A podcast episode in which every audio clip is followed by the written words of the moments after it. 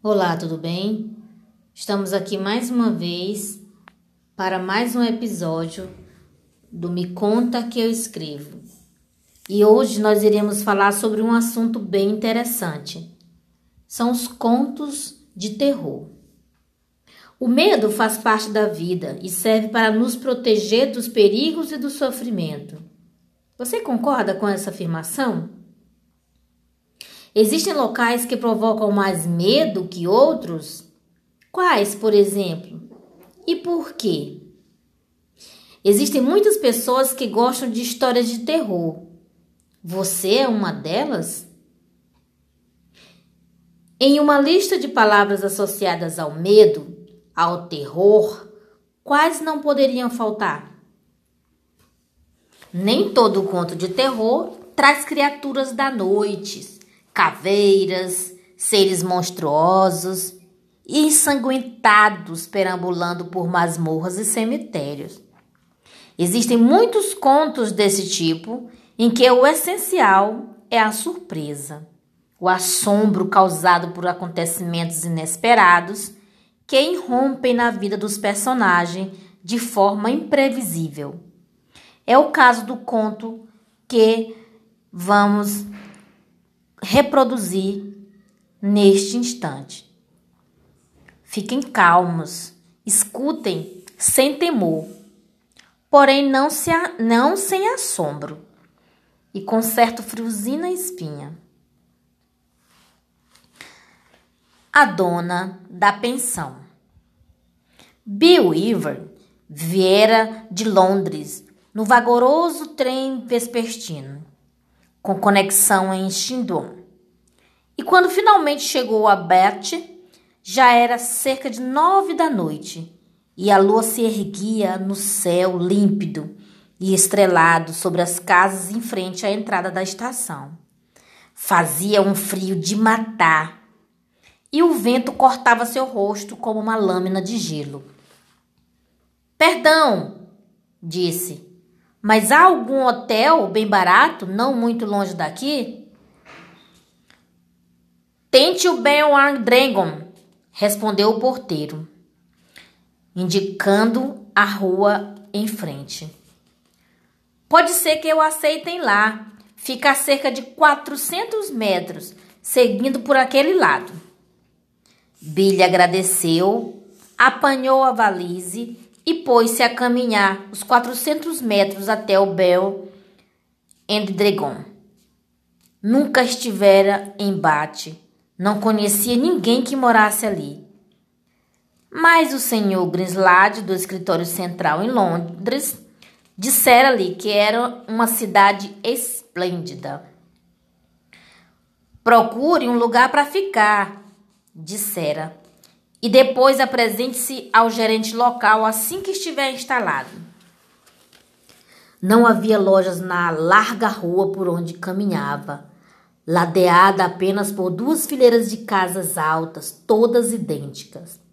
Elas tinham alpendres, colunas e escadas de quatro ou cinco degraus que levavam até a porta de entrada. E era óbvio que em algum tempo distante haviam sido residências muito elegantes.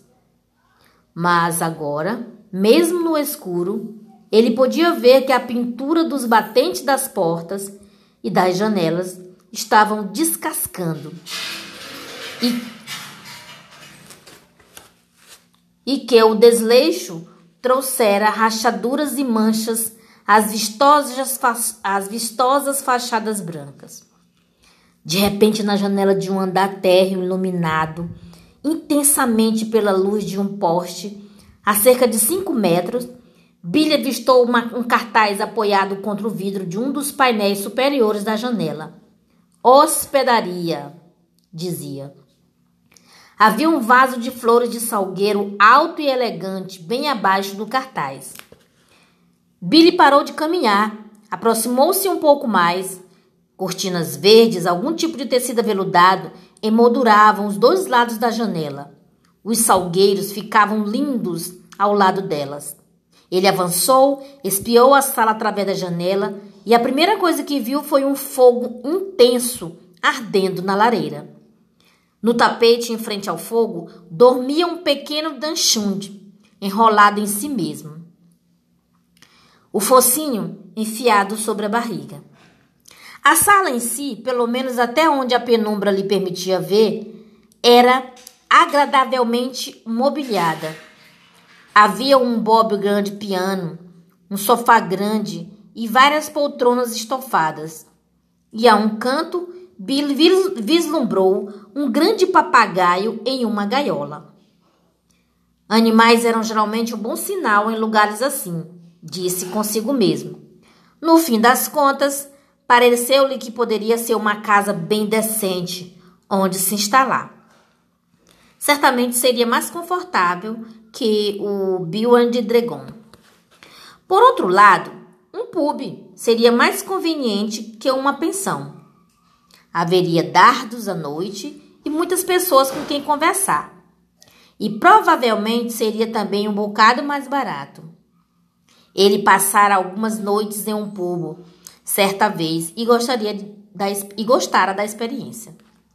Jamais ficara em uma pensão. E para ser perfeitamente honesto, elas lhe davam um pouquinho de medo. O próprio nome já conjurava imagens de repolho aguado, senhorias avarentas e um cheiro forte de arenque defumado na sala de estar.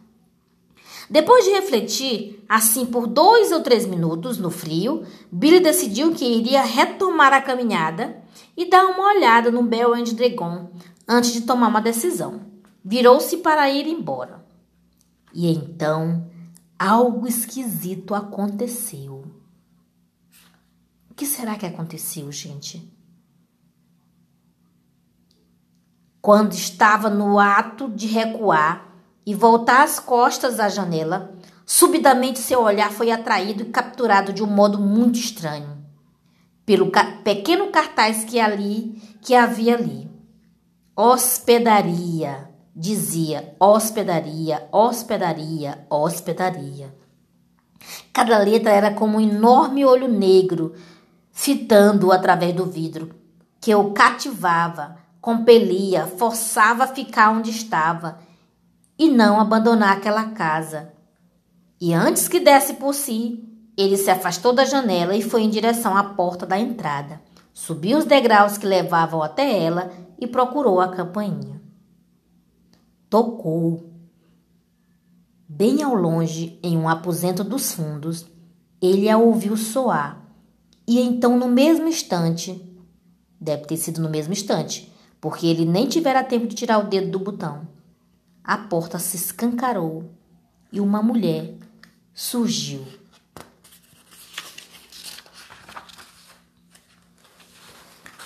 Normalmente, quando se toca uma campainha, há uma espera de pelo menos meio minutos, meio minuto antes que a porta se abra.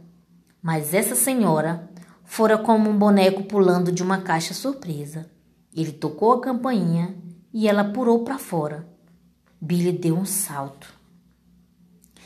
Ela tinha entre 45 e 50 anos. E assim que o viu, abriu um cativante sorriso de boas-vindas. Por favor, entre, convidou afavelmente. Ela se afastou, mantendo a porta escancarada, e Billy viu-se automaticamente saltando para dentro da casa. A compulsão, ou para ser mais exato, o desejo de segui-la para dentro daquela casa era extraordinariamente forte. Eu vi o cartaz na janela, disse contendo-se. Sim, eu sei. Gostaria de saber sobre o quarto. Está tudo pronto para você, meu bem, respondeu ela. Tinha um rosto oval e rosado e olhos azuis muito doces. Eu estava a caminho do Bell and the Grom, disse Bill. Mas o cartaz na sua janela acabou chamando minha atenção. Meu bem, disse ela, por que você não entra e sai do frio? Quanto a senhora cobra? Cinco xilingues e seis pence por noite, café da manhã incluído.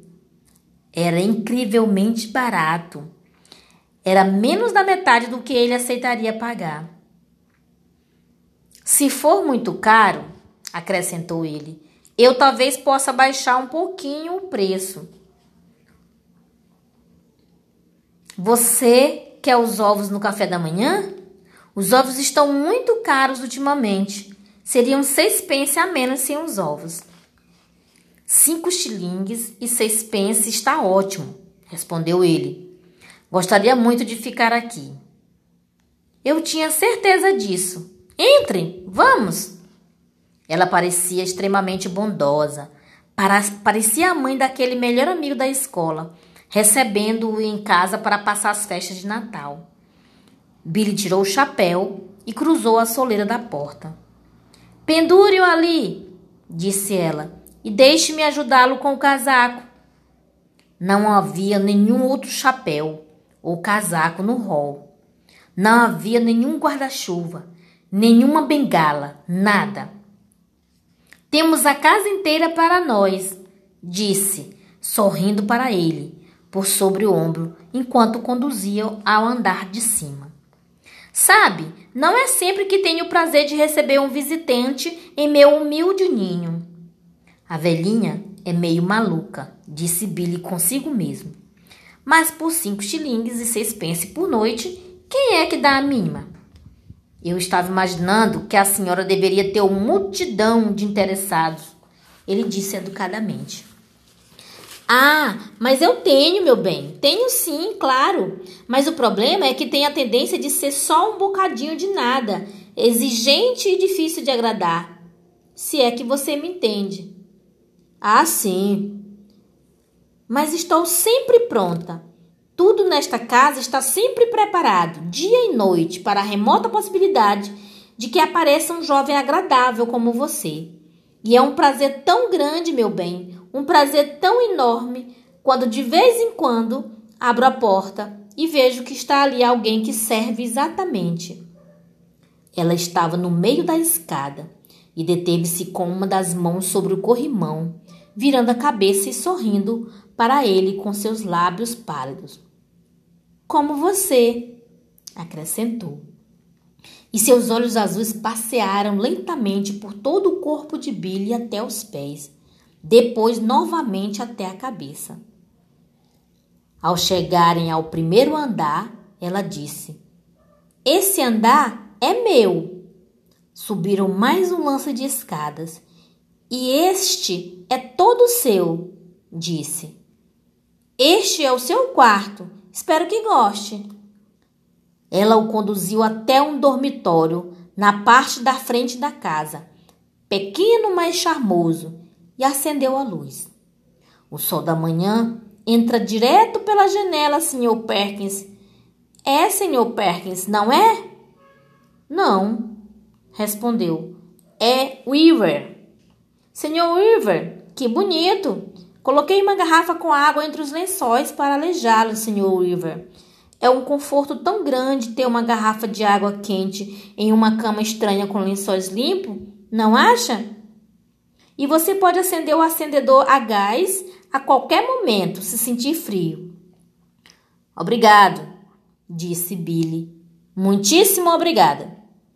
Ele reparou que a coberta da cama fora retirada e que os lençóis haviam sido cuidadosamente dobrados, prontos para alguém se deitar. Estou tão feliz que tenha aparecido, disse ela, olhando fixamente. Eu estava começando a ficar preocupada. Está tudo bem, respondeu Billy alegremente. A senhora não precisa se preocupar comigo. Ele pôs a valise no chão e começou a abri-la. Vou deixá-la agora para que possa desfazer a mala. Mas antes de deitar, você não faria a gentileza de dar um pulinho até a sala de estar, no térreo, e assinar o livro? Todos têm que fazê-lo, porque é a lei, e não queremos desrespeitar nenhuma lei a essa altura do processo, não é mesmo? Ela fez um breve aceno saiu rapidamente do quarto e fechou a porta. Bem, o fato de que a dona da pensão parecia ter alguns parafusos a menos não incomodava Billy nem um pouco. Afinal de contas, ela não só era inofensiva, não havia dúvida nenhuma quanto a isso, mas era óbvio também que possuía uma alma boa e generosa. Ele imaginou que ela provavelmente perdera um filho na guerra ou coisa parecida e que nunca mais se recuperara. Alguns minutos mais tarde, depois de fazer a mala e lavar as mãos, ele desceu rapidamente até o térreo e entrou na sala de estar. A dona da pensão não estava lá, mas o fogo ardia na lareira e em frente a ela o Dan Chunchund ainda dormia. A sala era maravilhosamente confortável e aconchegante. Sou um sujeito de sorte, pensou, esfregando as mãos. Isto aqui não é nada mal. Viu o livro de hóspede aberto sobre o piano e, pegando a caneta, escreveu seu nome e endereço. Havia apenas outros dois registros acima do seu na página e, como sempre se faz com livros de hóspedes, Billy começou a lê-los. Um era Christopher Mulholland, de Cardiff, o outro era Gregory Temple, de Bristol. Engraçado, pensou de repente. Christopher Mulholland? Já ouvi em algum lugar. Mas onde diabos ele ouvira esse nome tão incomum? Seria um colega de escola? Não. Um dos muitos namorados de sua irmã? Talvez. Ou um amigo de seu pai? Não. Não, não era nada disso. Ele pousou novamente os olhos sobre o livro. Gregory Temple, disse em voz alta, vasculhando a memória. Christopher Mulholland? Rapazes tão charmosos, respondeu uma voz atrás dele. Ele se voltou e viu a dona da pensão, que estrava, é, entrava deslizando pela sala com uma grande bandeja de chá de prata nas mãos. Ela segurava bem distante do corpo e bem alto, como se a bandeja fosse o par de rédeas de um cavalo arisco. Esses nomes me parecem familiares, de algum modo, disse ele. É mesmo? Que interessante. Tenho quase certeza de que já os ouvi, ouvi antes em algum lugar. Não é estranho? Talvez tenha sido no jornal. Eles não eram fa famosos por algum motivo, eram? Jogadores famosos de cricket ou de futebol ou algo assim? Famosos? disse ela, pousando a bandeja de chá na mesa baixa em frente ao sofá. Ah, não, não creio que fossem famosos, mas eram de uma beleza extraordinária. Ambos, é, disso eu posso lhe assegurar. Eram ambos altos e jovens e belos, meu bem, exatamente como você. Uma vez mais, Billy lançou o olhar sobre o livro. Veja aqui, disse observando as datas. O último registro já tem mais de dois anos. Verdade? Sim, é isso mesmo.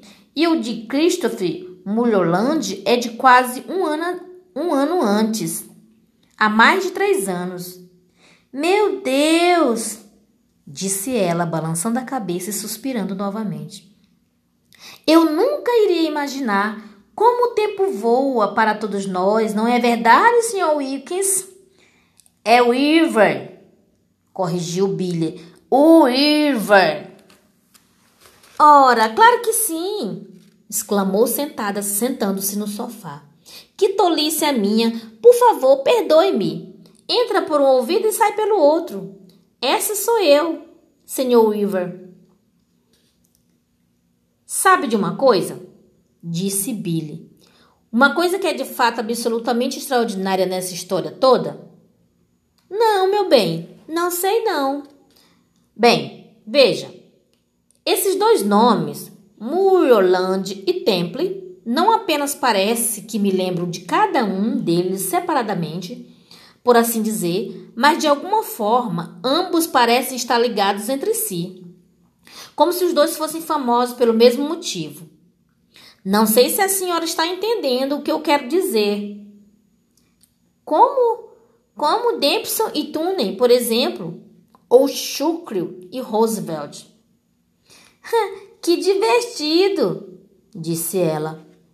Mas agora venha cá, meu bem. Sente-se ao meu lado aqui no sofá. Vou servir-lhe uma boa xícara de chá e um biscoito de gengibre antes de você ir para a cama. A senhora não deveria ter se incomodado, disse Billy. Eu não queria que a senhora tivesse trabalho nenhum. De pé ao lado do piano, ele a observava enquanto ela se atarantava com as xícaras e os pratos. Ele notou que tinha mãos pálidas e pequeninas, muito ágeis, e que tinha as unhas pintadas de vermelho. Tenho quase certeza de que foi no jornal que vi esses nomes, disse Billy. Vou me lembrar em um segundo, tenho certeza. Nada é tão angustiante quanto essas coisas que, flutuando nos limites de nossa memória, escapam à nossa lembrança. Ele se recusava a desistir. Espere um pouco, disse. Espere um pouco só. Mulholland, Christopher Mulholland. Não era esse o nome daquele estudante de Eton que estava fazendo uma excursão a pé pelo West Country quando subitamente. Leite! perguntou ela. E açúcar? Sim, por favor. Quando subitamente. Estudante de Eton? Disse ela. Ah, não, meu bem, não pode ser isso. Porque o, o, o meu senhor Mulholland certamente não era nenhum estudante de Eton quando veio até mim. Ele estudava em Cambridge. Agora vinha cá, sente-se meu lado e aqueça-se em frente a esse lindo fogo. Venha, seu chá já está prontinho. Ela indicou o lugar a seu lado, tocando o assento delicadamente, e sorriu para Billy, esperando que ele se aproximasse. Ele atravessou vagarosamente a sala e se sentou-se na beira do sofá. Ela pousou a xícara de chá à sua frente Pronto, disse ela. Que gostoso e aconchegante, não é? Billy começou a bebericar o chá. Ela fez o mesmo. Durante cerca de meio minuto, nenhum deles disse nada. Mas Billy sabia que ela o observava. Ela tinha o corpo meio virado em sua direção e ele sentia os olhos dela prescrutando seu rosto, observando-o por sobre a xícara de chá. De vez em quando, ele sentia muito de leve um aroma peculiar que parecia emanar diretamente dela. Não era nem um pouco desagradável e lembrava-lhe. Bem, ele não tinha muita certeza do que é que lembrava. Nozes em conserva? Couro novo? Ou seria o odor de corredores de hospital? O senhor Muroland adorava chá, disse ela depois de um longo tempo. Nunca em minha vida vi ninguém tomar chá, tanto chá quanto meu querido doce senhor Mulholland. Suponho que ele tenha partido recentemente, disse Billy. Ele ainda se remoía tentando se lembrar dos dois nomes. Ele agora tinha certeza que os havia visto nos jornais, nas manchetes. Partido? disse ela, arqueando as sobrancelhas. Mas, meu querido, ele jamais partiu, ele ainda está aqui. E o senhor Templo está aqui também. Estão no terceiro andar, os dois juntos. Billy pousou vagarosamente a xícara sobre a mesa e fixou o olhar sobre a dona da pensão. Ela sorriu para ele, estendendo uma de suas mãos pálidas e tocando-lhe carinhosamente o joelho. Qual sua cidade, meu bem? perguntou. Qual, ou melhor, qual sua idade, meu bem? Ela perguntou. Dezessete anos. Dezessete? Exclamou ela.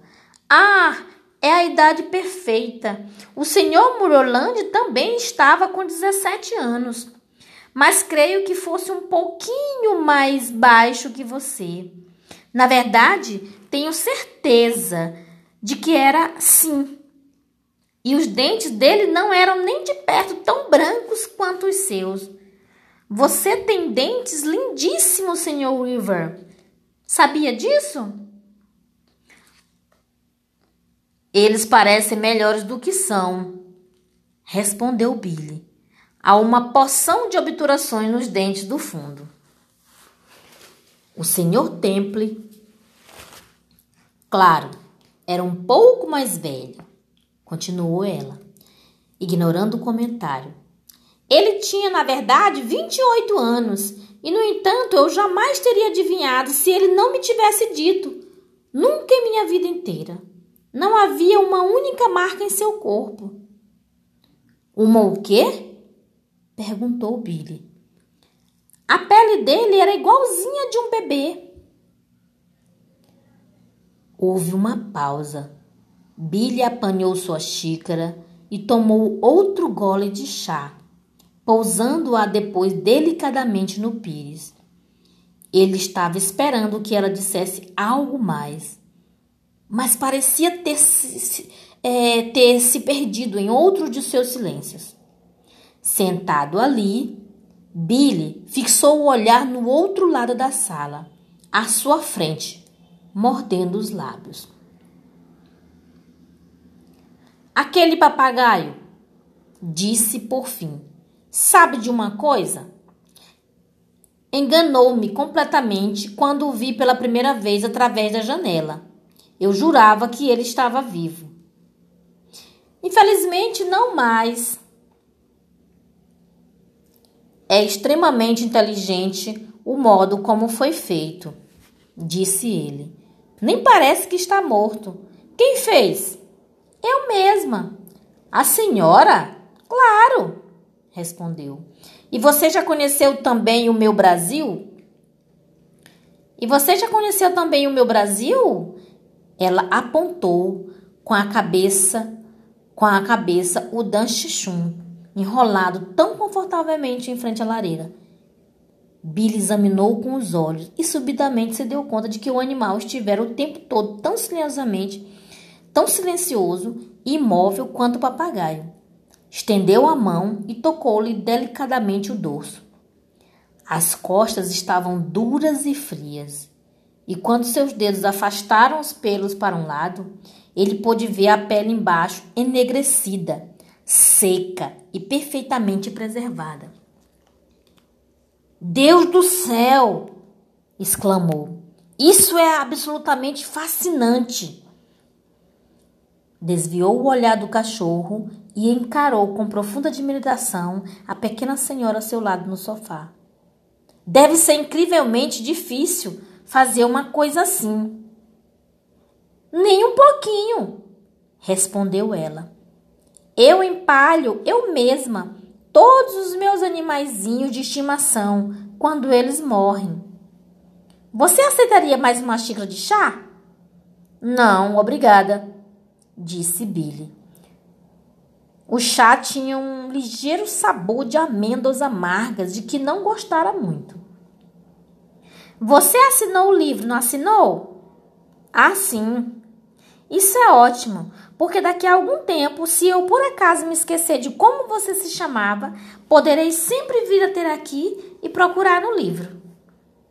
Eu ainda faço quase todos os dias com o senhor Mulholland e o senhor. O senhor. Temple?